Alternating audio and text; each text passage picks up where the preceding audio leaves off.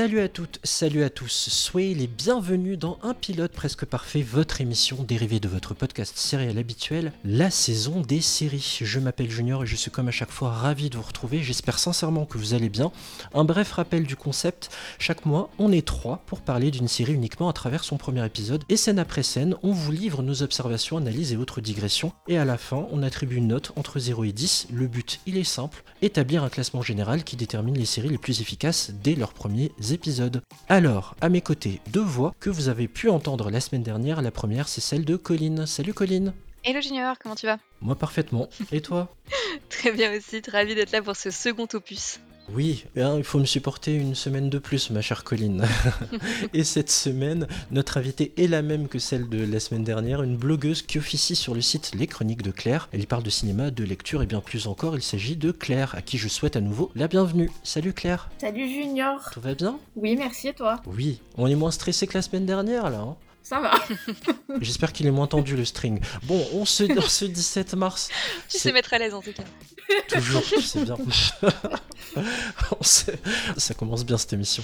En ce 17 mars 2022, jour de sortie de ce nouvel épisode, nous continuons de fêter le 25e anniversaire du lancement de Buffy contre les vampires. C'était sur la WB le 10 mars 1997 que les téléspectateurs américains découvraient The Vampire Slayer en VO, une création de Joss Whedon qui s'est achevée en mai 2003. Si vous avez lancé cet épisode par habitude, c'est possible, sans avoir écouté la première partie, je vous invite à arrêter là et à aller découvrir le premier podcast qui est consacré avant de reprendre cette émission dans laquelle on va aborder la deuxième partie du pilote Bienvenue à Sunnydale. Pour rappel, l'intégrale de Buffy est actuellement disponible sur la plateforme Disney ⁇ Je vous propose un extrait de cette deuxième partie et on en parle juste après.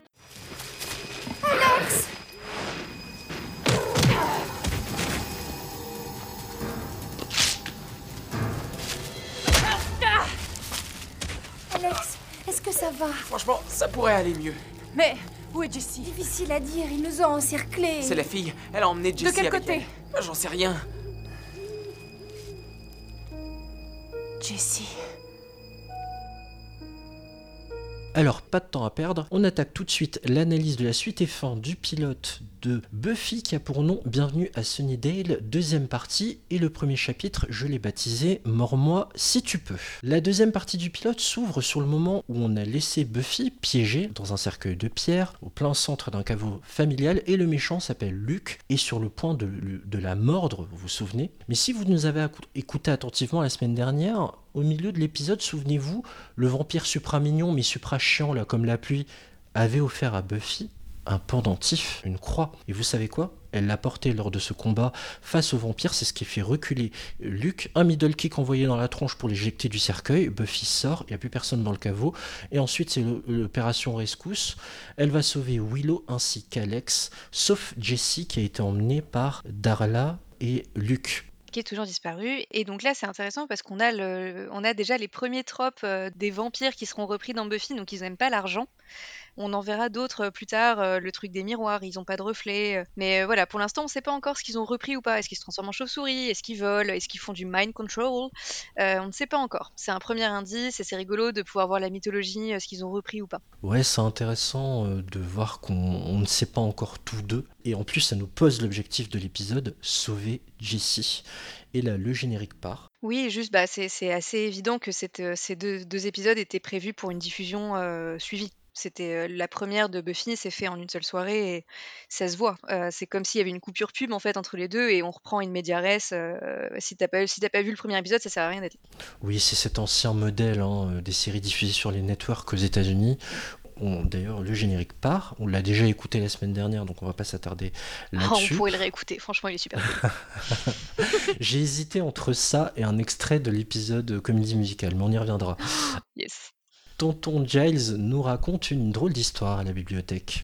Ouais, retour à la bibliothèque, retour au QG. Le gang est complet. Donc ils sont là, euh, dis- Giles discute euh, des origines un peu du monde. Ça n'a rien à voir avec la toile de Courbet. Euh, il parle du coup du fait qu'avant c'était les démons qui, qui régnaient sur Terre, qu'au fur et à mesure les mortels en ont pris possession et que du coup les créatures un peu bizarres contre lesquelles ils doivent se battre sont des vestiges de cette époque et aspirent à faire à nouveau régner les démons sur Terre. Et il rentre un peu plus dans les détails pour Alex et Willow sur ce qu'est un vampire. Un vampire, en fait, c'est un corps, enfin un vaisseau humain, une forme humaine, qui est habité par une âme démoniaque. Cette histoire d'âme euh, aura son importance. Euh, et c'est pour bien comprendre que euh, voilà, ces bestioles, même si elles ont des têtes humaines, en vrai, elles, enfin, elles sont des coquilles vides dans lesquelles il y a euh, des très méchantes euh, entités. Ça veut dire qu'on va peut-être rencontrer un vampire avec une âme? Mais tu penses, Non. serait-ce possible? Non, j'y crois pas. Non. Enfin, moi, ce qui me perturbe toujours, surtout en revoyant la série, c'est que Jace, on dirait, il découvre en même temps qu'eux. Alors, ça sert de prétexte pour nous expliquer les choses, mais on dirait que s'il avait pas son nez sur les bouquins en train de lire, eh ben, il est pas au courant. Genre, ils l'ont balancé là, et mais il ne sait Oui, rien. c'est vrai, ouais. Donc, je trouve ça hyper bizarre, la façon dont c'est amené. C'est un observateur, mais qui a toujours un temps de retard, tu vois. Oui. c'est ça. Voilà, voilà. Bon, on prend la direction de la grotte, là. Luc et Darla emmènent Jessie à son maître. Vous savez, celui qui est sorti du puits avec des effets spéciaux un peu datés, là. Donc le maître, il est pas content. Mais pas content du tout. Parce que Darla, t'as déjà pompé le sang de, ces- de... Tu me laisses que des miettes, ça veut dire quoi, ça? Ça fait 60 ans que je suis coincé, bordel de merde. Bon, le big méchant, là, il est pas content, il est colère. hein. Et euh, Darla et Luc expliquent qu'une fille étonnante sur laquelle ils sont tombés les a empêchés de pouvoir ramener plus de monde. Et là, le maître les interrompt en disant ah, j'ai compris, euh, c'est la tueuse. Ok, elle vous a bloqué, j'ai compris. Vous fatiguez pas. Et on en parle des grognements de vampires qu'il y a dans cette scène où On dirait des cochons. Ouais, c'est vrai qu'ils ils grognent un peu comme des cochons, tu as raison. Euh, ça, mais en même temps, t'as vu l'état de leurs narines. euh, je pense que c'est comme, c'est comme les carlins, tu sais, c'est un peu. La respiration est difficile. c'est plus la déviation de la cloison nasale à ce niveau-là, c'est c'est la déviation d'autoroute là. Non mais sérieux. Donc on souligne les aptitudes euh, exceptionnelles de Buffy, qui va devenir donc la Ben Laden des vampires, quoi. Ça va être la cible numéro un à abattre, mais en plus sexy, évidemment.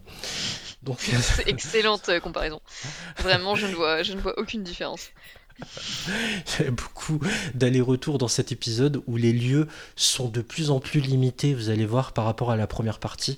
C'est un peu relou pour nous, hein, d'ailleurs. Donc, on entre dans un truc où on nous explique beaucoup de choses pour planter le décor, voilà, pour le spectateur et faire comprendre comment fonctionnent les vampires. Et on passe à l'explication de Buffy, la tueuse. Oui, donc euh, retour à nouveau dans cette librairie. Toujours euh, l'explication de Willow et Alex, qui, il faut, le- rappeler, sont quand même nouveaux dans ce monde-là, ont, vu leur premier vampire se faire tuer la veille et sont quand même un peu sous le choc. Euh, Willow manque de défaillir plusieurs fois.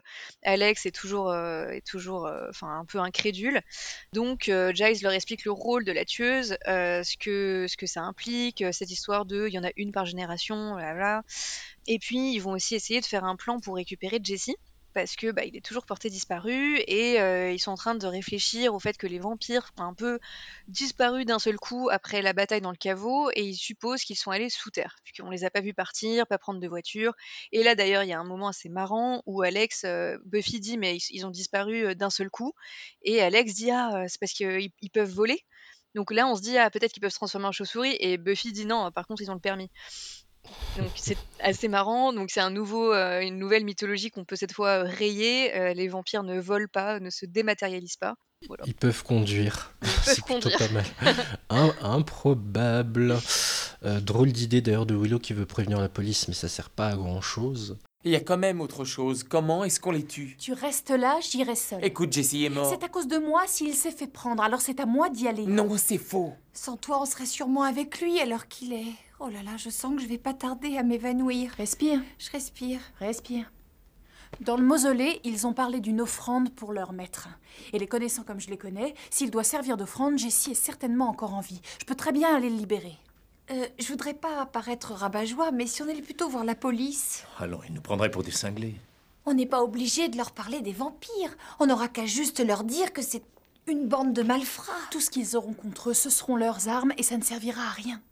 On ne sait même pas où ils ont emmené J'ai Jessie. fait ce que j'ai pu, mais dès l'instant où ils sont sortis du cimetière, ils se sont évaporés. Ils peuvent voler? Ils savent conduire. Oh. Je ne crois pas avoir entendu de voiture. Le maître veut en savoir plus. Donc il y a toute cette petite histoire euh, sur laquelle on ne va pas s'éterniser. En gros, là, on est dans une phase de préparation de comment se débarrasser de l'ennemi à la fois du côté des gentils et à la fois du côté des méchants.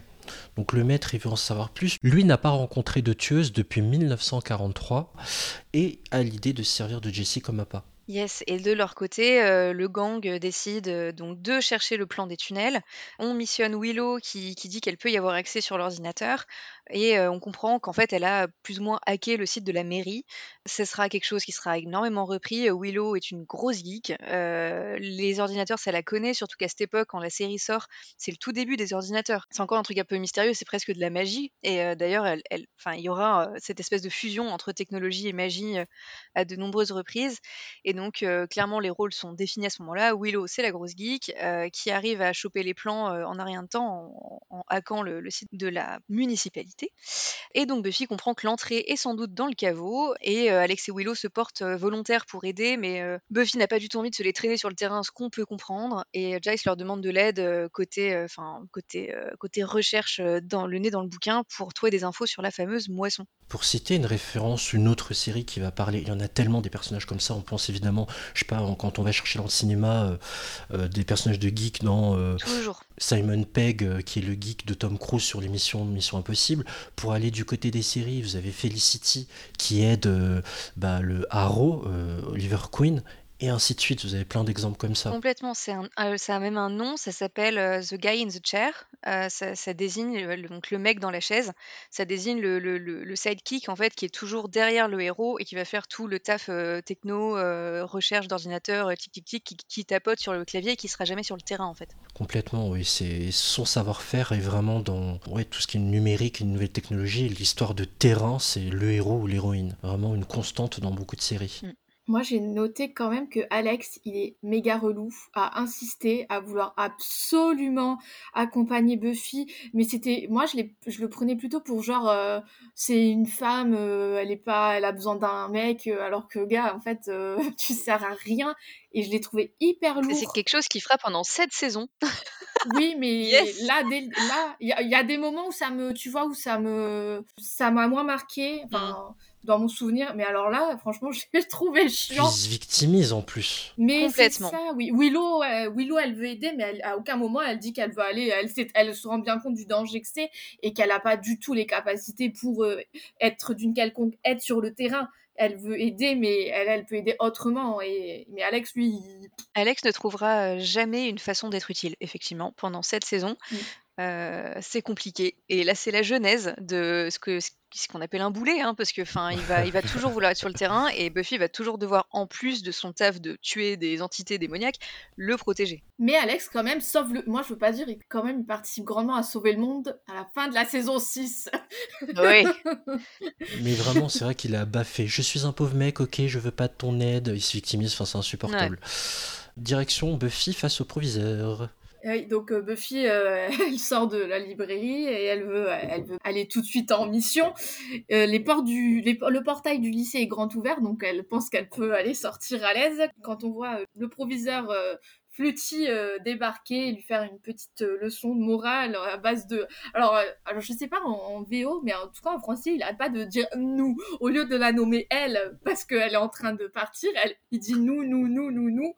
Flutty, donc il fait un peu la morale à Buffy en, lui faisant comprendre que si elle sèche les cours, elle peut se faire renvoyer parce qu'elle essaye de trouver une excuse en disant mais c'est le bibliothécaire, il m'a envoyé chercher un livre.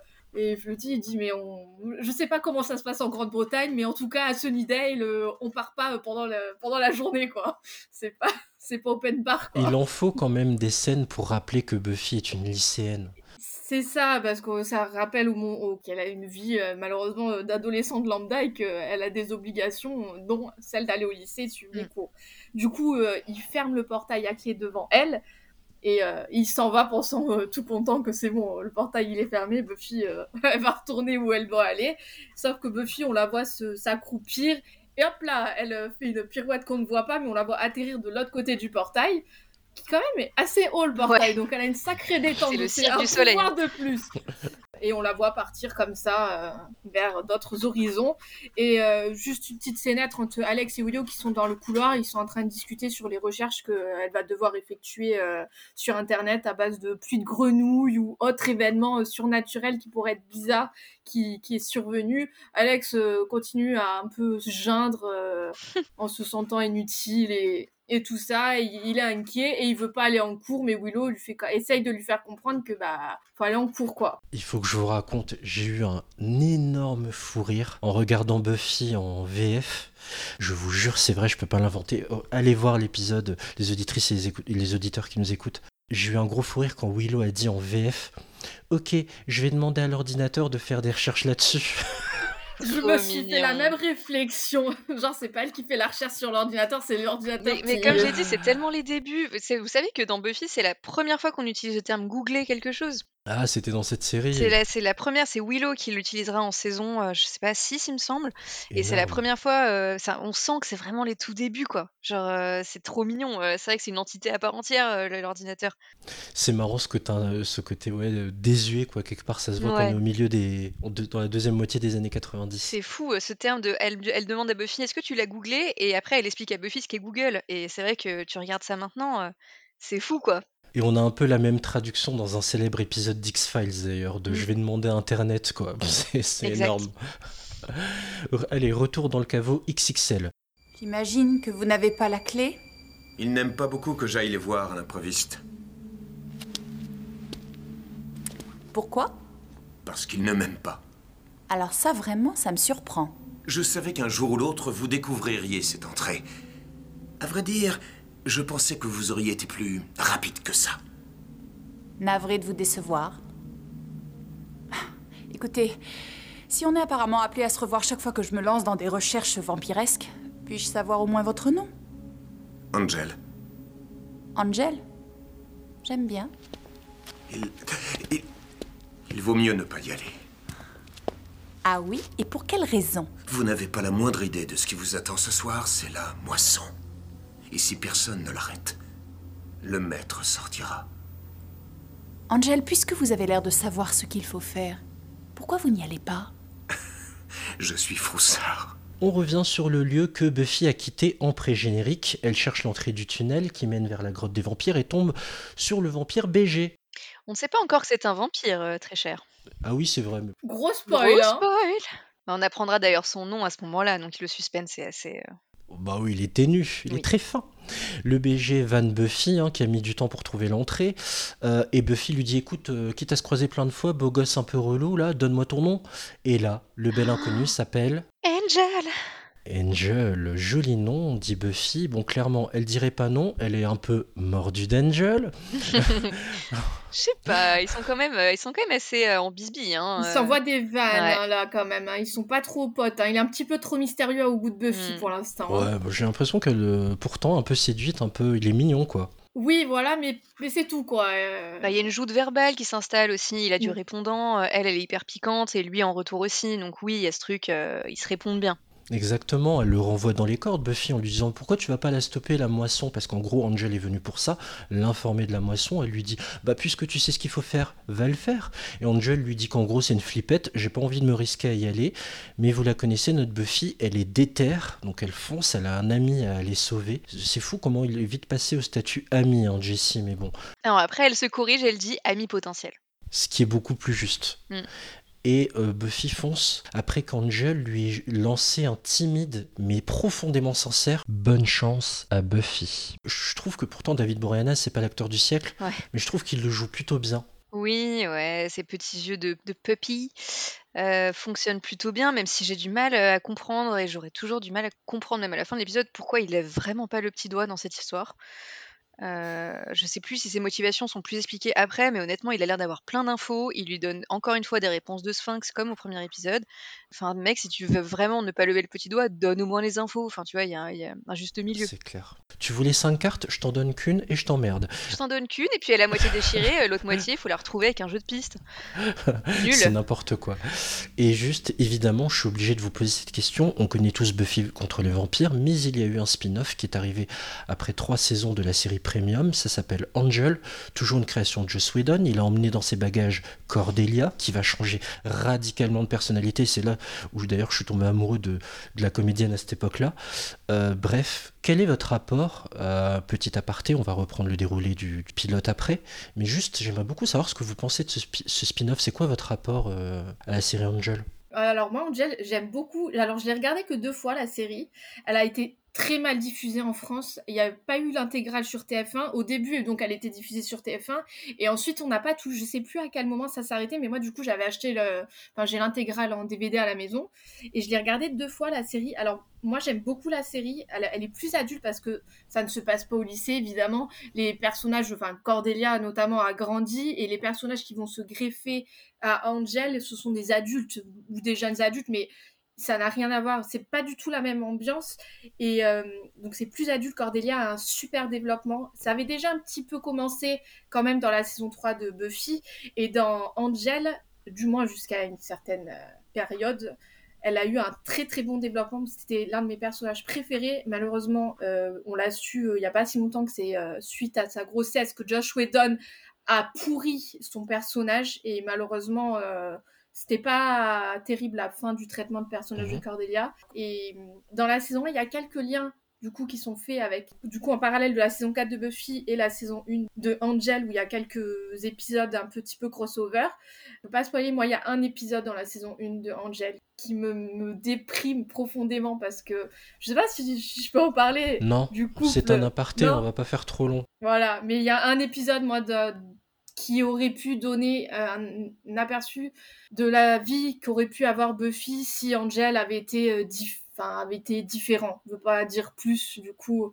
Franchement, moi, je conseille la série Angel. hein. Si on aime. Buffy, pour moi, il faut regarder Angel. Je dis pas de bêtises, avait, je parle vraiment avec les souvenirs de l'époque Doyle, Gunn, Winifred, qui arrive après. Wis- Wesley, je Wesley, sais pas comment on le prononce, euh, mais oui. Est-ce que tu as pu, pu visionner, toi, Colline, encore Angel? Est-ce que tu as eu le temps de t'y plonger? Absolument pas. Euh, donc moi, comme je l'ai dit, je sors de mon visionnage de Buffy euh, complètement euh, changé aux yeux du monde. Plus rien n'a la même saveur. Et donc peut-être que pour retrouver un vague goût de la merveille qu'est Buffy, je vais regarder Angel. Mais moi, j'ai, je pense que j'irai pour Cordelia, parce qu'effectivement, tu l'as dit, euh, Claire, euh, elle, elle a un super arc, rien que dans Buffy, jusqu'à la saison 3. Elle devient vraiment trop cool euh, et j'ai envie de j'étais dégoûtée de plus la voir après et quand on m'a dit qu'elle était dans Angel j'ai compris pourquoi elle était plus là. Euh, mais moi Angel euh, m'insupporte voilà il faut dire les choses. Je suis Team Spike et je trouve que vraiment oui je sais Claire fait pas cette tête Euh, on a tous nos défauts. Il, il était pas un peu toxique? Oh oui, non, mais leur relation est horrible. Bref, c'est pas le problème. Euh, on va pas parler de ça maintenant. On peut faire un hors-série sur la relation euh, Buffy-Spike. Mais, euh, mais oui, non, du coup, Angel, moi, j'ai du mal avec ses airs de chien battu. Je trouve qu'il il joue pas extrêmement bien et il est très énervant et tout le temps tout voûté. J'ai envie de lui dire de se redresser. Donc j'ai regardé une série que avec lui, bof. Après, oui, euh, le- les personnages qui l'entourent, il y a Faith aussi, je crois, qui rejoint le casting à un moment. Donc, euh, Un petit peu. enfin, Quelques épisodes, quelques épisodes, ouais, mais pas beaucoup. hein. En tout cas, les thèmes ont l'air intéressants. Claire, tu l'as très bien vendu et euh, oui, je pense que je la regarderai. Mais je- c'est vraiment très différent de Buffy quand même. hein, donc, Mhm. euh, je- mais on voit pas. Enfin, c'est vrai qu'Angel est important, mais comme tu dis, il y a quand même une flopée de personnages tellement, tellement intéressants que je pense que ça vaut le coup d'œil, même si euh, Angel, tu l'aimes pas, quoi. Moi, je l'aime bien. Mais euh, Spike, tu vois, je l'aime bien euh, en tant que personnage, il est super intéressant, mais, euh, mais pas pour Buffy, quoi. Clairement, David Boreanaz, c'est pas le comédien du siècle quand tu le vois plus adulte dans Bones ou dans sa dernière série Navy Seal. Ils l'ont, ils l'ont repéré alors qu'il, alors qu'il promenait son chien euh, devant la maison d'un des producteurs. et donc, en fait, c'est pas un acteur au départ. Euh, et ça. ça se, ça se sent. Euh, Josh Whedon dit qu'il l'a recruté parce que les meufs de la pièce ont, l'ont tous- tout de suite trouvé très beau, ce que j'entends. Mais ça se voit qu'il n'est pas acteur. Et vraiment, moi, il me touche pas du tout. Et il joue pas très bien. Donc, euh, il n'y a pas grand chose pour moi euh, de ce côté-là.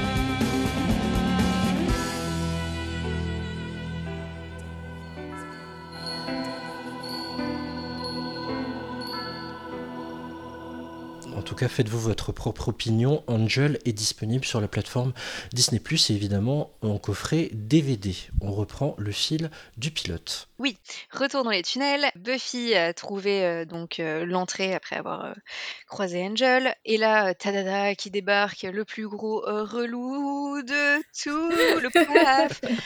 c'est Alex qui refuse de partir. voilà. On retrouve donc le rôle, les rôles qui sont bien installés. Willow et la, elle suit, les ordres. Elle reste à faire des recherches derrière son ordinateur. Alex ne sert à rien et insiste pour être au cœur de la bataille et frôler la mort. Donc là, du coup, ils sont tous les deux, ils discutent de vampires, de la manière de les tuer. On apprend toujours un peu plus sur cette mythologie de vampires. Apparemment, l'eau bénite les dérange, ils ne peuvent pas être au soleil, et pour les tuer, c'est soit décapitation, soit pieux. Ça, c'est cool, je trouve, de savoir. C'est toujours là, on. bah, c'est le manuel, le quoi. Poussé, quoi. Ouais, on nous donne le manuel de la série. On nous laisse des cailloux pour mm. bien composer le chemin et qu'on ait toutes les armes, en fait, pour pouvoir bien comprendre comment on peut en arriver à bout. Ouais. Et on comprend aussi que Buffy a, expérimenté toutes ces choses-là. Donc encore une fois, ça nous montre qu'avant que nous, spectateurs, arrivons, elle a eu toute une vie en tant que tueuse et qu'elle a, euh, elle a de la bouteille, quoi. Elle sait faire euh, tous ces trucs-là. Et tout ça à 16 ans, rappelons-le. ouais, la meuf décapite des gens euh, toutes les semaines à 16 ans. Fun, des années de thérapie. Au moins. Mm. Petite scène où Giles nous explique la signification de la nuit du croissant de lune. Quand est-ce qu'elle aura lieu? Le soir même. Oh. Putain, merde, ce soir, oh là là, qu'est-ce que ça tombe bien. Ça tombe toujours, toujours très tôt, les apocalypses. Hein. J'adore. L'apocalypse, on va se la prendre dans la gueule, donc t'as intérêt à activer. Donc, et pendant ce temps-là, on va prendre quand même la direction de l'espace informatique du lycée.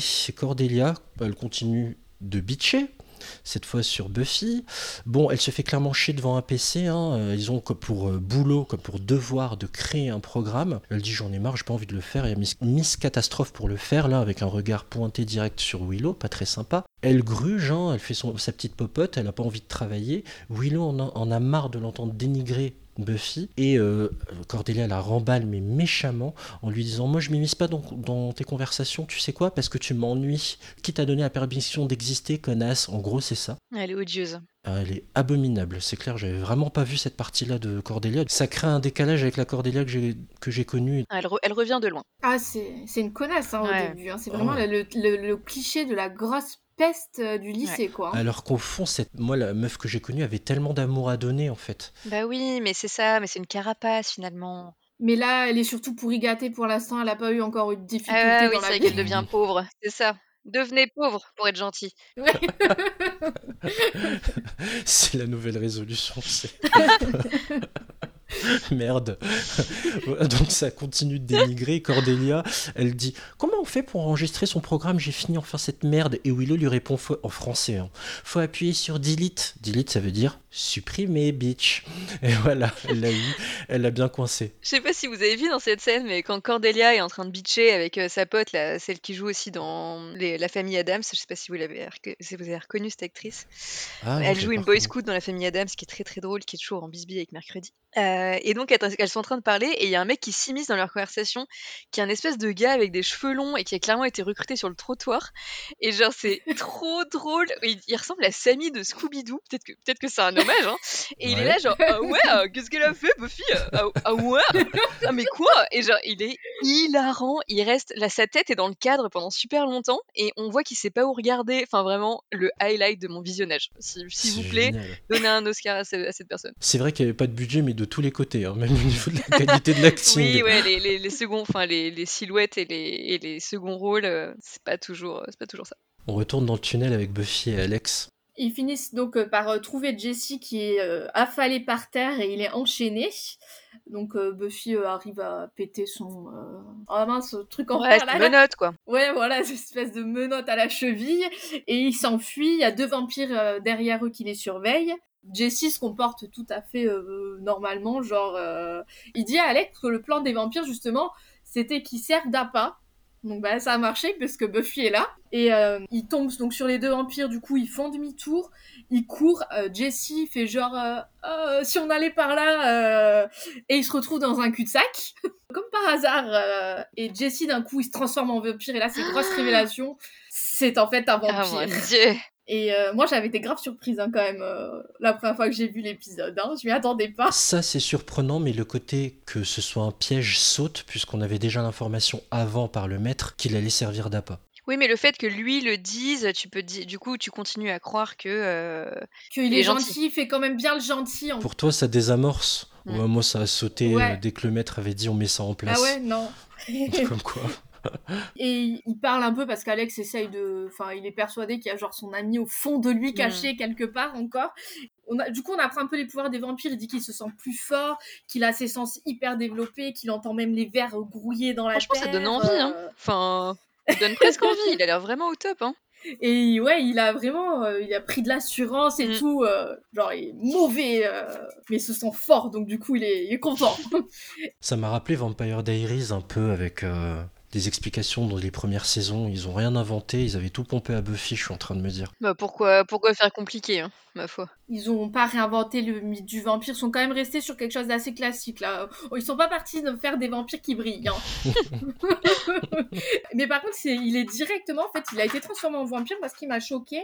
Enfin, choqué. C'est qu'il est déjà complètement asservi au maître et qu'il est déjà rallié à leur cause euh, alors qu'il vient vraiment juste d'être transformé quoi comme si euh, les nouveaux vampires ils avaient un lien direct avec le Bah, maître je crois que c'est plus ou moins ce que nous a déjà expliqué Giles, euh, cette histoire de tous les vampires ont un but commun, c'est de faire que le- la force ultime, the old Oui. one, l'ancien, qui est la force, le mal ultime finalement, qui régnait sur Terre avant, revienne et règne en maître. Donc j'ai l'impression que dès que enfin, tu deviens vampire, tu deviens plus ou moins démon, et dans ce cas-là, tu adhères un peu au parti démoniaque qui est de dire Oui. on va res- restaurer euh, l'ordre ancien. Le maître, il est encore déçu, il le dit à tous ses, di- à tous ses disciples, il les traite d'incompétents. Oui, parce que Buffy arrive à s'échapper.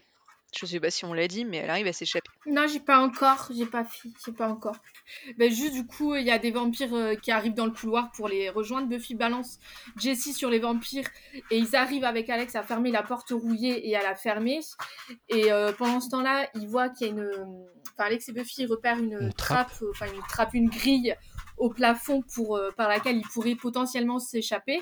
Euh, de l'autre côté, il y a les vampires qui essayent de défoncer la porte en ferraille. euh, ils commencent à arriver à la plier dans un coin en haut, on sait pas trop comment, mais ils y arrivent. Ils arrivent, Alex et Buffy, Alex sort le premier et Buffy est enfin, tirée par Alex et il y a un vampire qui chope le- la cheville de Buffy. Et là, ils peuvent dire merci à un élément qui les a sauvés. Et heureusement qu'il fait soleil et qu'il fait encore jour parce que le, on voit que le vampire finit par retirer sa main parce que le soleil lui brûle la peau. Ouais. Nouveau trope, à nouveau, les vampires crament comme des chips au soleil. Scène suivante, le maître donc est fortement déçu, il le dit à tous ses disciples. Ce sont tous des incompétents, il n'a pas peur, euh, malgré tout, il s'inquiète pas.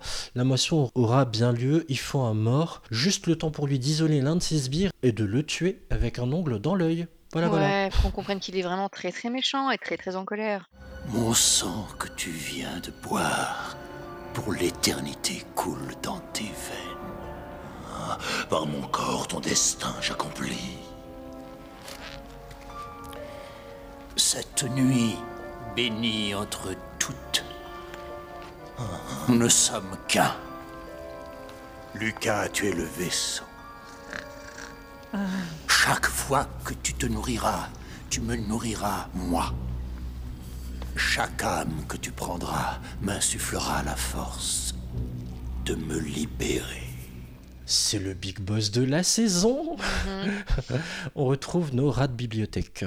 Donc Jace, il est euh, en train de continuer à faire des recherches dans ses, euh, dans ses bouquins. Willow arrive pour lui dire, euh, pour lui expliquer ce qu'elle a, ce qu'elle a trouvé. Elle a vu que, qu'il y avait une vague de meurtre avant un tremblement de terre en 1937, donc 60 ans avant. Et on comprend que c'est à ce moment-là que le maître a été, euh, bah, a été enseveli et qu'il est coincé depuis cette époque-là. Petite contextualisation pour qu'on comprenne depuis combien de temps le maître est coincé et d'où son impatience et la pression qu'il met euh, sur les vampires qu'il domine pour- afin d'enfin le libérer et qu'il puisse euh, exercer son action sur Terre. Oui, c'est un projet au long cours, quoi, on dirait un chantier euh, parisien. Coucou Anne Hidalgo, retour à la, Mais non, Annie, on t'aime, merci pour les vélos. retour à la grotte. Alors, retour à la grotte, on retrouve le maître, il est toujours tout moulé de cuir hein, depuis le début. Euh, faut noter qu'il n'est pas du tout sorti de son pantalon, euh, pantalon veste en cuir assorti. Et là, euh, on sent qu'il se passe un truc important, il est prêt pour l'ascension. Donc Luc, le méchant vampire qui avait failli mettre la misère à Buffy, lui baise la main et va boire son sang euh, pour devenir son, euh, son en, en anglais c'est un vessel, je sais pas comment on traduit en français, mais en gros Un vaisseau. un vaisseau, aussi, ok. En gros, il sera un peu l'émissaire du maître euh, et chaque âme qu'il viendra prendre, chaque personne qu'il tuera viendra rendre plus fort le maître. Mais c'est une espèce de scène qui est quand même hyper homo-érotique où ils sont là tous les deux en cuir à se sucer le sang dans la lumière. Waouh! Vraiment à la lueur des bougies. Incroyable. Comment on dit déjà Crypto-érotico quelque Homo, chose crypto-homo-érotique peut-être, un nouveau terme. C'est tellement ça. Mm. C'est vrai que c'est très étrange à regarder, mais c'est. Eh, euh, pourquoi pas On y voit la lecture qu'on a envie de. Peut-être hein. qu'il y ait une lecture. Oui, oui. Ça a toujours été quand même assez érotique le le- l'acte Bah, de sucer le sang, ouais, le bien sûr. sang, Mmh. de sucer le sang, euh, même dans le Dracula de Coppola, c'est hyper, euh, les scènes, elles sont hyper sexuelles. Bien en sûr, fait. mais on pense à True Blood hein, également, euh, qui est qui Ah pour le oui. coup a beaucoup érotisé le vampire, qui est déjà de base une figure très érotique, mais euh, Mm. pour dans True Blood, qui l'a porté, qui a même un sous-texte euh, homosexuel très fort, euh, dans le côté euh, la différence, l'acceptation de l'autre, euh, le- les vampires qui sont dans le placard, etc. Il y a, il y a un sous-texte qui est hyper intéressant aussi. Dans True Blood, peut-être un autre, un autre pilote que l'on fera un jour. Bon, oui, il va arriver celui-là. Anna Paquin. Bref. Mais c'est marrant, j'avais pas tellement de crush sur cette série en fait. Bon, elle m'a- elle m'agaçait un peu, Suki. Je dois Je comprends.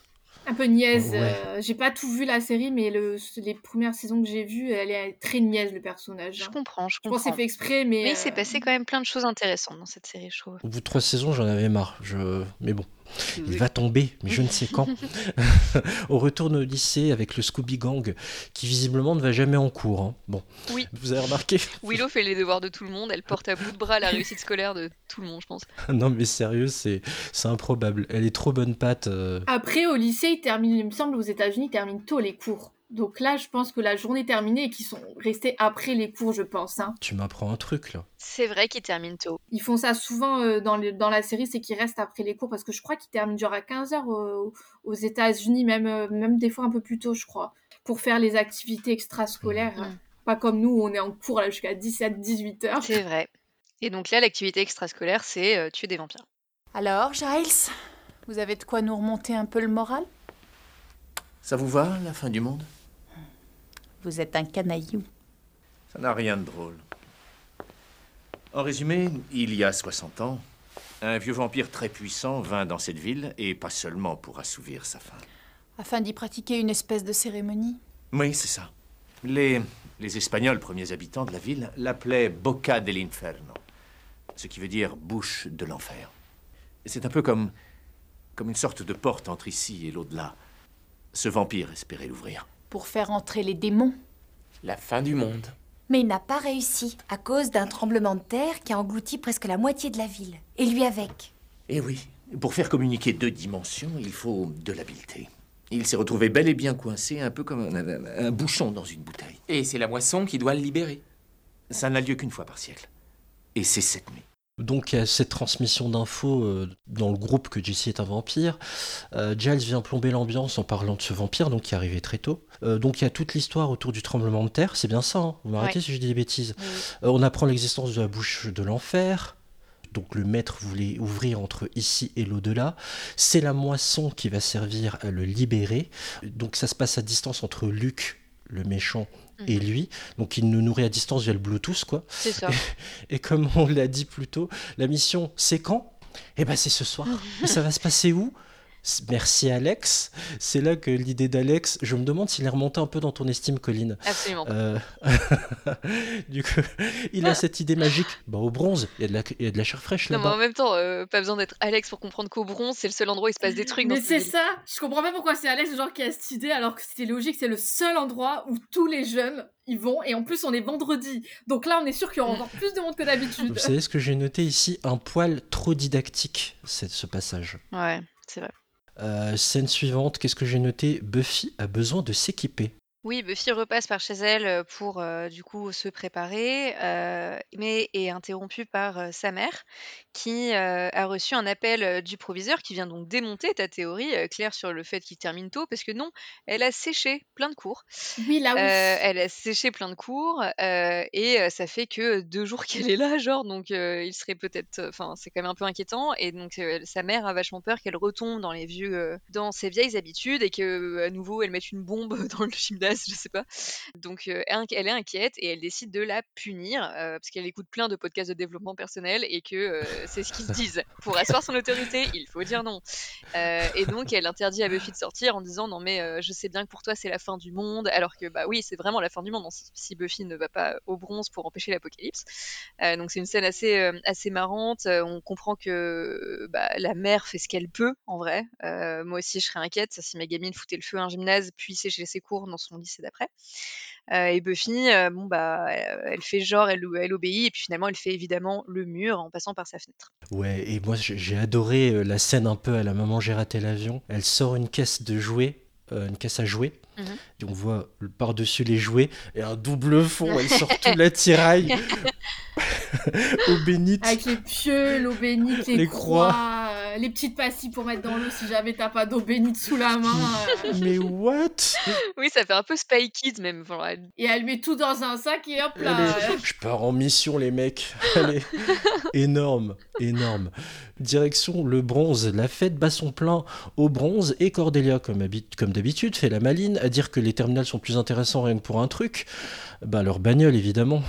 et surtout, elle, elle bitch, enfin, dit des choses pas forcément super intéressantes à base de j'adore le champagne, on s'en fout.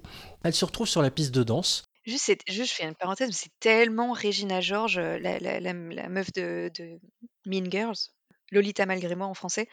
Heu, Ah. c'est vraiment une copie conforme de de ce que sera le le rôle de, heu, celle qui est jouée Ah par, oui, la hem, méchante là. Enfin, la par méchante. Rachel McAdams, la chef de gang quoi, Regina George. Mais on voit à quel point elle est superficielle la Cordelia. hein. Superficielle, Clairement. méchante, moqueuse, Ah heu, ouais, ouais. ouais.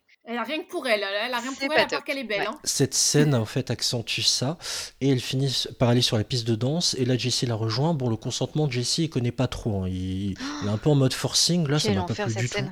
Ouais. Ouais, mais là on le voit de loin. Il, il- on voit qu'il est, qu'il- c'est plus du tout la même personne. Hein. Il, déjà, bon, les fringues, il est avec un t-shirt noir. Il est, il est bien coiffé. Il fait plutôt genre euh, aussi euh, bad boys ténébreux et sexy Bah, quoi. il est plus assuré, mais la seule manière de montrer ça, heu, est de faire en sorte que, heu, C'est de forcer. ouais, c'est de forcer et en plus, Cordelia, la seule manière pour qu'elle se taise, c'est de lui parler comme à une merde.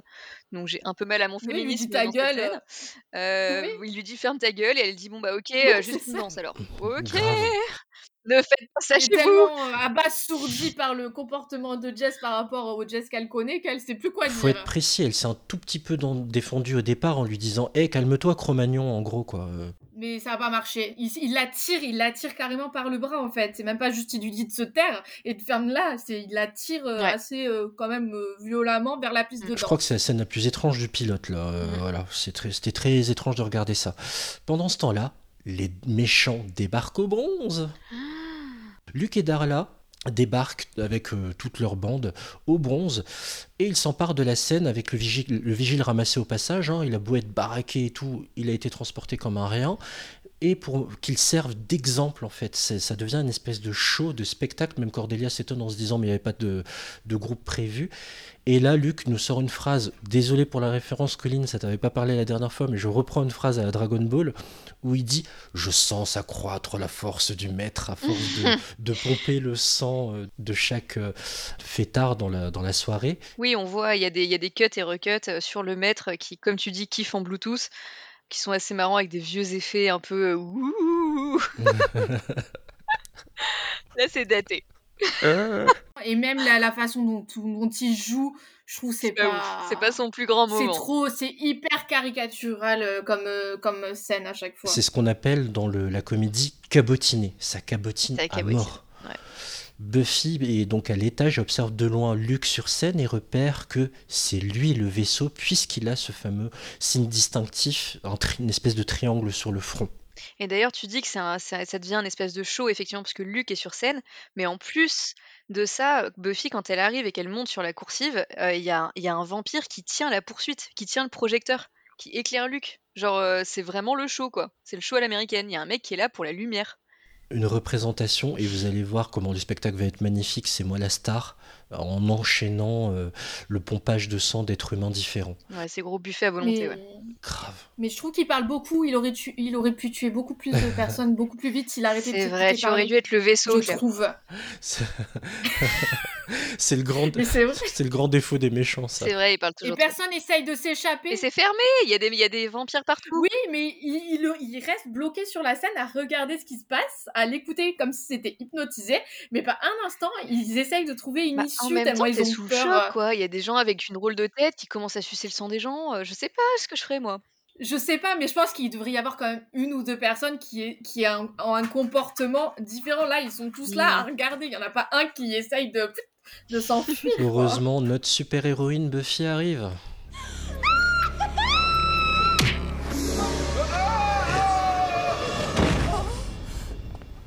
Oh, quelle maladroite Vous aurais-je interrompu? Toi, Vous comptiez vous amuser sans moi tu nous aurais manqué. Je suis très touchée. Oh, oh, qui c'est? C'est pas fait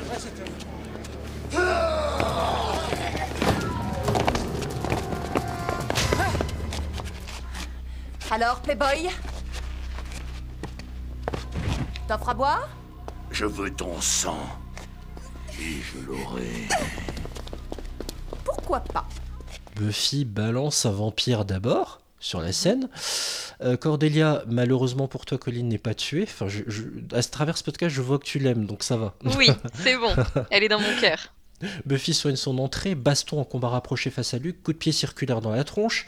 Alex et Giles font évacuer la salle pendant ce temps-là, plus décapitation d'un vampire, plus coup de boule, plus au, véni- au bénite versé sur la gueule de Darla, plus la mort la plus conne de J'adore l'épisode. cette mort. Elle est conne La fuite d'une fêtarde qui croise et pousse Jesse qui était près d'un pieu que tenait dans la main Alex, poum, il meurt. Bah, c'est pour pas. Enfin, il fallait que Jessie meure de toute façon, et on pouvait pas non plus donner l'assurance à Alex euh, dès le premier épisode de tuer un vampire de sang-froid qui plus est son pote. Donc c'est marrant qu'il y ait ce truc où il le menace du pieu et en fait une meuf qui, qui est derrière euh, sans faire exprès bouscule Jessie qui s'empale tout seul. C'est hyper marrant.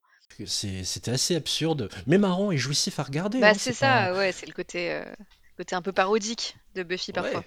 Buffy balance une fausse piste au méchant. Eh connard, le soleil va te tuer. En réalité, c'est juste un lampadaire qu'a révélé Buffy, qui dit à Luke, tout en lui plantant le pieu, le soleil n'arrive que dans 9 heures, abruti. Trop drôle cette scène. Elle est tellement conne cette scène. Moi, je Enfin, trouve ça Luke, il génial. est tellement con. Il se fait avoir par une lumière jaune, quoi. Le gars, il faisait nuit quand ils sont rentrés. Ils viennent à peine d'arriver. Il croit qu'il fait déjà jour. J'adore, c'est tellement drôle. Et en même temps, même, toi, en tant que spectateur, t'y crois. Hein. En Mais vrai, oui. enfin, on dit qu'il est débile et que oui, c'est dans 9 heures. Tu sais qu'ils sont au bronze et qu'il est pas 6 heures du mat. Mais quand elle casse cette fenêtre et qu'il y a la lumière du lampadaire qui se déverse, tu te dis Ah ouais, bah ok, il fait jour. Tu y crois quand même. Mais ouais, Luke meurt, game over. Ouais. Pour le maître qui est resté coincé dans sa grotte, finalement, il va rester condamné un petit moment. Pendant ce temps-là, Angel voit les vampires fuir et s'étonne que Putain, Buffy est balèze. Ouais. Elle a réussi. Merci pour rien, Angel. Grave. C'est The Best, elle a évité l'apocalypse. Chapitre final. D'abord, on finit dans ce club avec un petit plan sur la bande Willow, euh, Giles, Alex, Buffy. Euh, c'est la première fois qu'ils complètent une mission. Euh, Alex dit plus rien ne sera jamais comme avant. Et puis on enchaîne sur un plan au lycée où ils se rejoignent pour parler un peu des événements. On voit en arrière-plan Cordelia qui gossipe encore comme à son habitude sur les événements de la veille, mais on comprend que elle a des souvenirs un peu flous. Et Buffy dit que c'est souvent le cas, que souvent les gens ont tendance à oublier ce qui s'est passé parce que souvenirs traumatiques, etc. Et euh, ce qui n'est pas le cas de Willow et Alex, qui eux se, se disent euh, qu'ils se souviennent de tout. Et Giles les prévient qu'il faudrait être plus euh, prêt pour euh, la, la prochaine bataille, ce qui les déprime un peu parce qu'il y aura une prochaine bataille, mais franchement ils rebondissent assez vite, ils sont hyper légers quand ils en parlent et c'est ça qui est hyper marrant, ça reste des ados en fait. Euh, ils parlent de la de l'après-apocalypse comme un truc marrant, euh, Buffy fait plein de blagues, euh, Mm. et Giles est le seul à le prendre au sérieux et le, le pilote se conclut avec Giles qui dit euh, on est tous euh, on est tous foutus quoi. C'est clair, c'est la destruction de la Terre qui nous attend. Eux, ils se marrent. Oh, Ouais. Mon Dieu, il n'y a jamais rien qui va changer dans ce lycée. Bah, il reste des ados avec des, des- des priorités d'ados. hein, genre, euh, j'ai plus envie d'aller au lycée, bah comme ça, s'il faut, il sera détruit, le lycée, on n'aura pas plus besoin d'y aller, quoi. C'est marrant, ça, ça donne bien le ton de la série et c'est c'est vrai que c'est ils sont, ils sont hyper attachants quoi tout de suite. Et c'est- il se conclut bien, hein, ce pilote. C'est ainsi que ce pilote de Buffy, Bienvenue à Sunnydale, partie 1 et partie 2, se termine. Mesdames, avant d'entamer la phase de notation, on va, élargir un peu notre échange autour de Buffy contre les vampires avec quelques questions pour mieux cerner les fans de la série que vous êtes. Et oui, on va sortir un peu du pilote. D'abord, tiens, on va éliminer le plus désagréable, la saison dans Buffy que vous aimez le moins et pourquoi? Honneur à l'invité, Claire. Alors moi, ça reste la saison 4. Alors surtout la première fois quand je l'ai vue, je l'ai détestée. Parce qu'il y avait tellement de changements que je, je l'avais vraiment pas aimée. Et c'est celle que j'aime le moins parce que euh, l'initiative, j'ai pas du tout adhéré à ce, ce gros méchant là de Adam. C'est le gros méchant que j'aime le moins.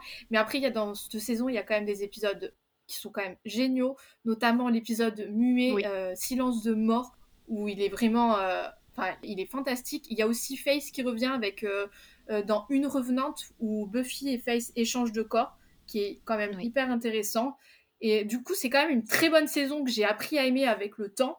Mais c'est vrai que la première fois que je l'ai vue, je l'ai mais vraiment détestée. Et toi, Colline, quelle est la saison que tu aimes le moins parmi les sept? Entièrement d'accord avec Claire, la saison 4 est hyper faible, que ce soit pour le méchant qui est nul ou le love interest qui a une tête de labrador et qui est insupportable. Je suis Euh, pas moi, d'accord. je, le- je le déteste et je déteste, enfin, sachant que j'aime pas Angel, donc euh, c'est dire à quel point honnêtement la barre est basse pour moi. Euh, T'aimes personne J'aime bien Spike, ok. Riley, je, je l'aimais pas non plus à l'époque. Terrible, Riley était terrible, il a marqué aucun esprit d'ailleurs, personne se Ah, souvient de moi lui. si, ah, moi si. Ah, moi Ah si. ouais? Toi, c'est les biscottos, non? Oui, il est super balèze, d'accord, mais bon. C'est la, c'est la relation la plus saine que Buffy a Mais quand on n'est pas là euh, pour Riley. ça, Claire. Est Ah bah oui, mais moi si, bah moi Oh mais donc non, la, saison 4 effectivement est très faible, mais comme tu dis, elle a des hauts avec ces épisodes que tu as cités, je suis tout à fait d'accord, ça, tient un peu du génie honnêtement, l'épisode muet. Donc pour moi, euh, la plus faible, ça reste la dernière, euh, qui euh, sait pas où elle va du début à la fin. Euh, on sait que c'est la dernière et les scénaristes le savent, mais ils vont nulle part et c'est hyper long à conclure et ça rend hommage à aucun des personnages, je trouve. C'est dommage d'avoir fini là-dessus. Quand vous parlez d'épisodes muets, je peux pas m'empêcher de glisser des références, vous me connaissez. S'il vous plaît, allez regarder la série Only Murders in the Building. Elle est dispo sur Disney ⁇ et il y a un épisode du même acabit, un Oui. épisode muet. Il est excellent. Il est extraordinaire. Bah, si on glisse des références, il y a aussi la série Evil qui est disponible sur Celto et qui a aussi un épisode muet dans sa dernière saison qui est excellent. La saison 2, elle est dispo depuis le 11 février sur Salto, vous pouvez la voir en intégrale et elle arrivera prochainement sur TF1. La saison que vous préférez dans les 7 Moi, c'est la 6, parce que j'adore, euh, parce qu'elle est hyper sombre. Il y a la, il y a la, la résurrection de Buffy, elle doit reprendre pied avec la réalité, avec les, les difficultés matérielles et financières.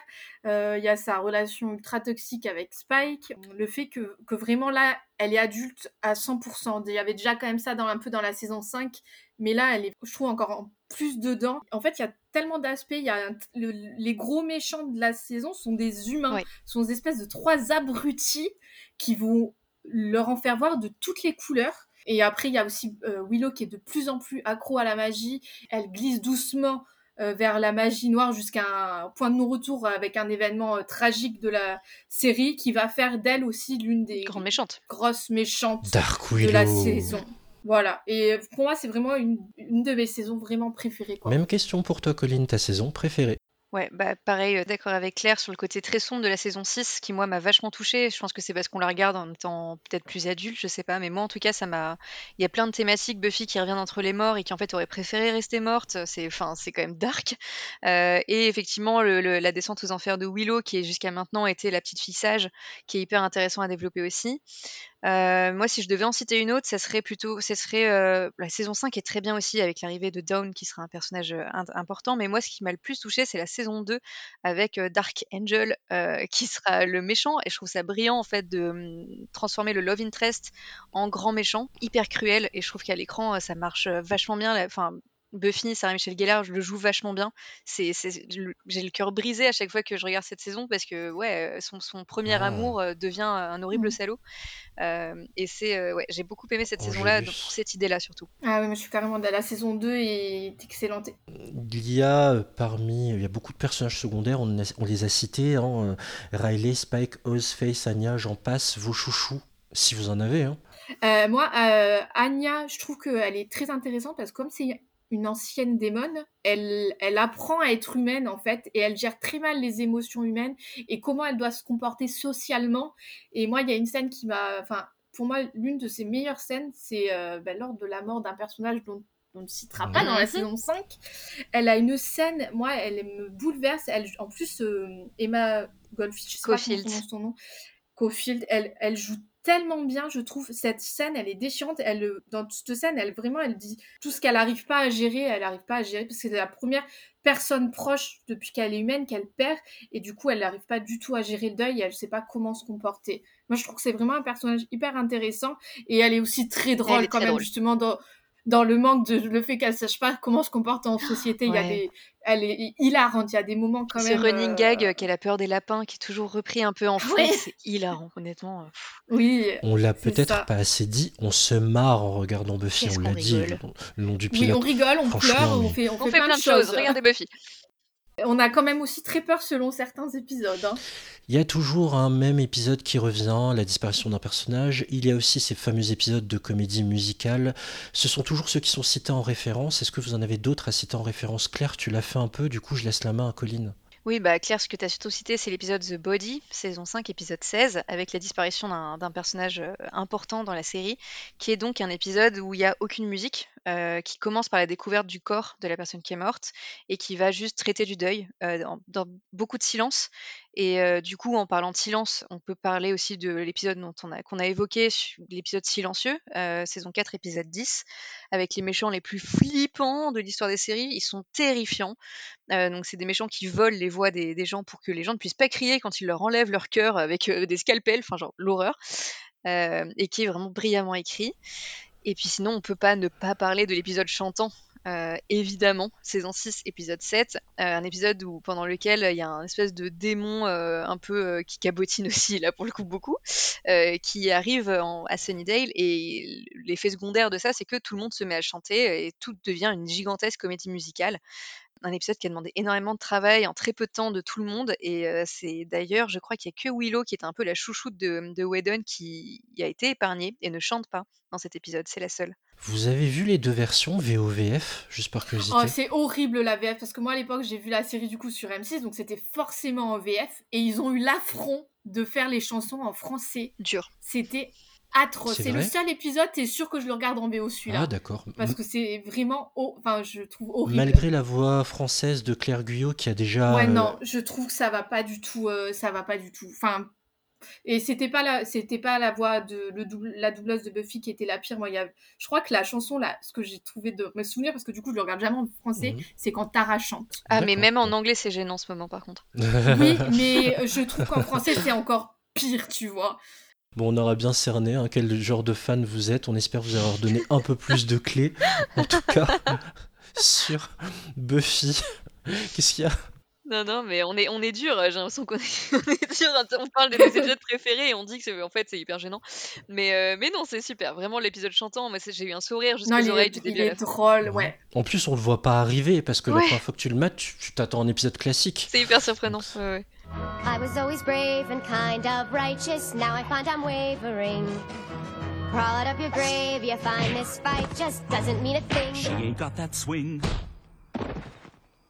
Thanks for noticing. She does pretty well with fiends from hell, but lately we can tell that she's just going through the motions. Through the motions somehow. She's not even half the girl she. Oh. Will I stay this way forever? Sleepwalk through my life's endeavor. How can I repay? Whatever, I don't wanna be going through the motions, losing all my drive. I can't even see if this is really me, and I just wanna be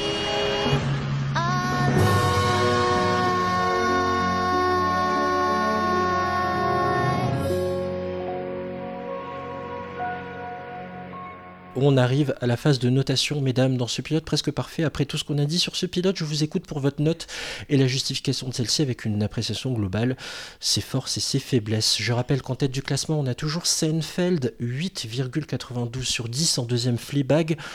Et en 3, Atypical, je rappelle l'échelle de notation. Je vais aller très vite. 0 inadmissible, 1 exécrable, 2 très mauvais, 3 mauvais, 4 1 insuffisant, 5 moyen, 6 satisfaisant, 7 bon, 8 très bon, 9 exceptionnel, 10 parfait. Honneur à l'invité, je rappelle que tu as un coefficient 3, clair. J'insiste lourdement sur ce que je vais dire. Pas la série s'il te plaît, juste ce qu'on vient d'évoquer sur deux émissions, le pilote, bienvenue à Sunnydale, quelle note donnes-tu au pilote de Buffy? Moi, je lui mets 9. Enfin, moi, je sais que j'ai été rendu accro euh, par le pilote. Il m'a pas fallu plus du. Enfin, même la première partie, ça m'avait suffi pour me rendre euh, accro à la série. Parce que je trouve que dans le pilote, il y a vraiment tout. Il y a l'humour de la série, euh, les personnages qui, moi, déjà, j'étais déjà commencé déjà à être attachée à eux dès le début.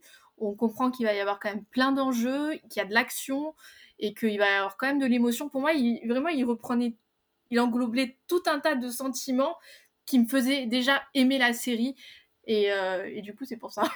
C'est une note très très très bonne, euh, donc exceptionnelle pour toi ce pilote, Claire. Euh, et puis je sais qu'elle elle compte énormément aussi dans ta série Philly, du coup ça, Oui. ça a influé tout le reste quoi derrière. Oui.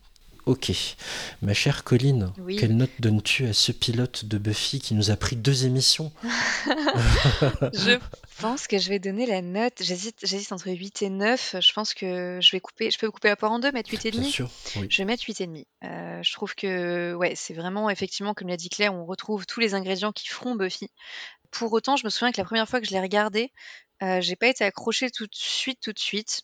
Bien sûr, oui, ils sont tous déjà très attachants, mais pour l'instant, ça manque. Enfin voilà, il y a le gros méchant qui s'est déjà fait battre dès le premier épisode. Où est-ce qu'on va après? Ce sera plus clair, hein, bien sûr, dans les épisodes d'après, et etc. Mais on sent que déjà, il n'y a pas beaucoup de budget, les effets spéciaux ont vieilli, et puis il manque quelques tout petits trucs au niveau du gros fil rouge qui nous seront amenés plus tard. Mais je trouve que dans, un, dans ce pilote-là, ça manque un petit peu. Mais pour le reste, évidemment, c'est trop bien, et, je suis ravie d'avoir continué après. Alors, il ne reste plus que moi. Je pense que vous avez donné euh, vraiment des. Vous avez quasiment tout dit, j'ai pas grand chose à ajouter. Et j'ai envie que les gens découvrent Seinfeld, clairement, parce que c'est vraiment surprenant d'arriver à nous faire rire avec rien. Mais j'ai envie que les gens découvrent Buffy aussi. Et je veux pas jouer euh, la carte du sensible, de ce que vous voulez, mais moi je trouve ça. Je vous parle, je parle toujours avec mes tripes dans cette émission. Moi je trouve ça extrêmement. Ça en dit long. Et je trouve ça même touchant que ça puisse atteindre une fille qui aujourd'hui. Rappelle-nous ton âge, Colline? Euh, je vais avoir 27 ans dans quelques jours. 27 ans, Claire qui est aujourd'hui en a 34. Euh, donc je, je trouve ça bien en fait qu'on arrive à toucher ben, la génération trentenaire, la, la vingtaine en dessous, et encore des adolescentes derrière. Je trouve ça assez fort, je trouve que c'est bien raconté. Peut-être un poil trop didactique sur les bords, mais c'est pas grave, on le pardonne parce qu'on on perd jamais pied, on perd jamais le fil. C'est drôle, c'est enlevé, c'est ramassé. L'héroïne est, je l'ai pas assez dit, je faisais le malin avec Cordelia que je trouvais à tomber, mais Buffy est sexy, pugnace, lâche rien, déterminée, drôle. Elle a tellement de qualités et elle s'accomplit, elle a confiance en elle. Et si elle peut donner cette force-là, que ce soit des hommes ou des femmes d'ailleurs, eh ben c'est génial, c'est gagné. La série est extrêmement bien écrite et elle mérite d'être vue. Moi qui avais tellement cet a priori de ça a dû vieillir, je l'ai gardé cet a priori, mais il saute. Là j'ai quasiment fini la saison 1 Ah, et je me régale. trop bien. Donc euh, c'est gagné, la série a fait le taf. Donc Buffy contre les vampires, je- à son pilote, je lui donne 9. Oui Trop bien Vive Buffy Alors, qu'est-ce que ça va donner au niveau de la note finale? Buffy va être super bien classée, pas de doute là-dessus, mais va-t-elle détrôner Seinfeld? On parle beaucoup de Buffy, mais on n'a pas beaucoup parlé de Willow, moi, je trouve. hein. Ça tombe bien, Claire. Qu'est-ce que tu peux nous dire sur Willow pendant que je fais mes calculs? Qu'est-ce que tu peux nous dire de plus sur ce personnage incarné par Alison Hannigan? Willow, c'est pour moi, c'est quand même l'un, voire le personnage qui a le plus évolué dans la série parce qu'elle elle part de, de entre guillemets un petite fille sage euh, qui s'affirme pas et tout ça et au fil des saisons, elle prend de l'assurance, elle s'affirme, elle euh, elle se dévoile et elle euh, prend le pouvoir vraiment aussi à travers la magie, même à travers sa sexualité et tout ça. Et pour moi, Willow, c'est quand même l'un des personnages. Enfin moi, je pense que c'est mon Ouais, c'est mon personnage préféré de la série parce qu'elle a tellement évolué. euh. Autant Buffy, déjà d'entrée, elle est ce qu'elle est, elle évolue, mais elle change pas quand même du tout au tout. Alors que Willow, vraiment, elle s'épanouit tout au long de la série et elle est, euh, Complètement. elle est vraiment incroyable. sur tous les plans. Et n'oublions pas, zone spoiler, si vous ne voulez pas entendre avancer un peu dans l'émission, je ne veux pas dire de bêtises, mais il me semble que c'est la première fois dans une série qu'on nous présente une relation lesbienne, une relation entre deux femmes. C'est le, c'est tout à Oui, fait le si, premier couple lesbien c'est à la télé. premier. Ouais, ouais. Qui est quand même bien représenté et sur plusieurs épisodes. C'est pas juste, c'est pas juste une évocation. Enfin, elles sont, elles sont ensemble. On les voit, Elles on les sont voit au ensemble lit, pendant longtemps. Puis même une fois que cette histoire-là est finie, il n'y a pas de, elle se met au placard et elle finit vieille fille. Elle va même recommencer une relation avec une autre fille dans la dernière saison. Donc c'est vraiment assumé et c'est une belle représentation et c'est là effectivement la première. Alors, je rappelle les notes attribuées aujourd'hui. 9 pour Claire, coefficient 3. 8,5 pour Colline, coefficient 2. Et j'avais mis, moi, la note de 9, coefficient 2. La note finale de Buffy est très bonne. 8,85 pour le pilote de Buffy contre les vampires. Mais désolé mesdames, ce n'est pas suffisant pour battre Seinfeld qui reste première avec sa note de 8,92. Buffy se classe donc deuxième au classement général. Ça s'est pas joué à grand chose. C'est vraiment l'ascenseur émotionnel pour vous là. Je vois que vous étiez très contente quand j'ai mis 9, mais maintenant je vois des, les mines de mes camarades un peu déçus quand même. N'est-ce pas, Colline? Bon bah pff, ouais, moi je, je... bon, c'est de bonne guerre, hein. Bravo Seinfeld. Euh, et Buffy sera toujours première dans nos cœurs. Et toi, Claire, pas trop déçue? Deuxième, c'est quand même une belle place.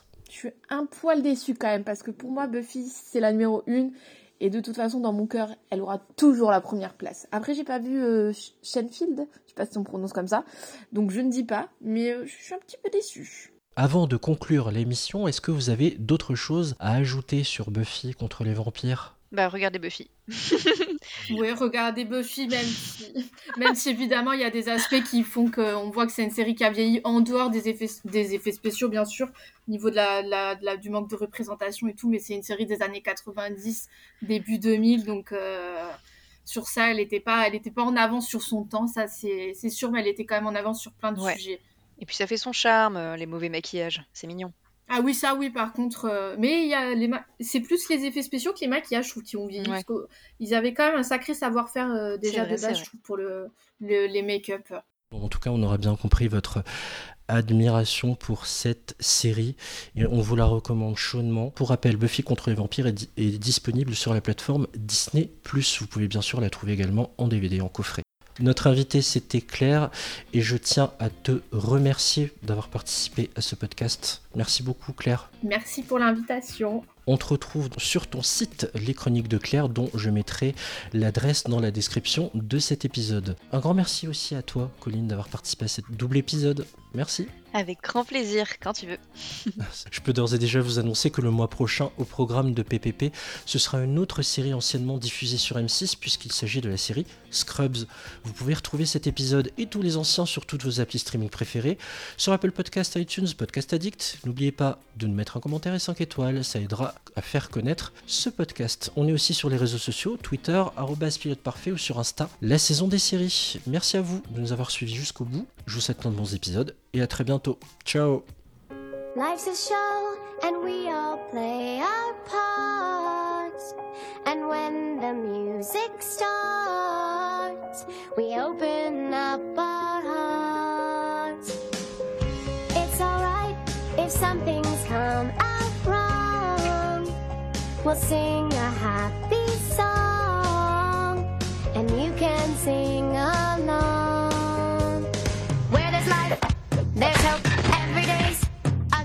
Wishes can come true with so well. You work so hard all day to be like other girls. To fit in in this glittering world. Don't give me songs. She needs backup. I need Don't time. give me.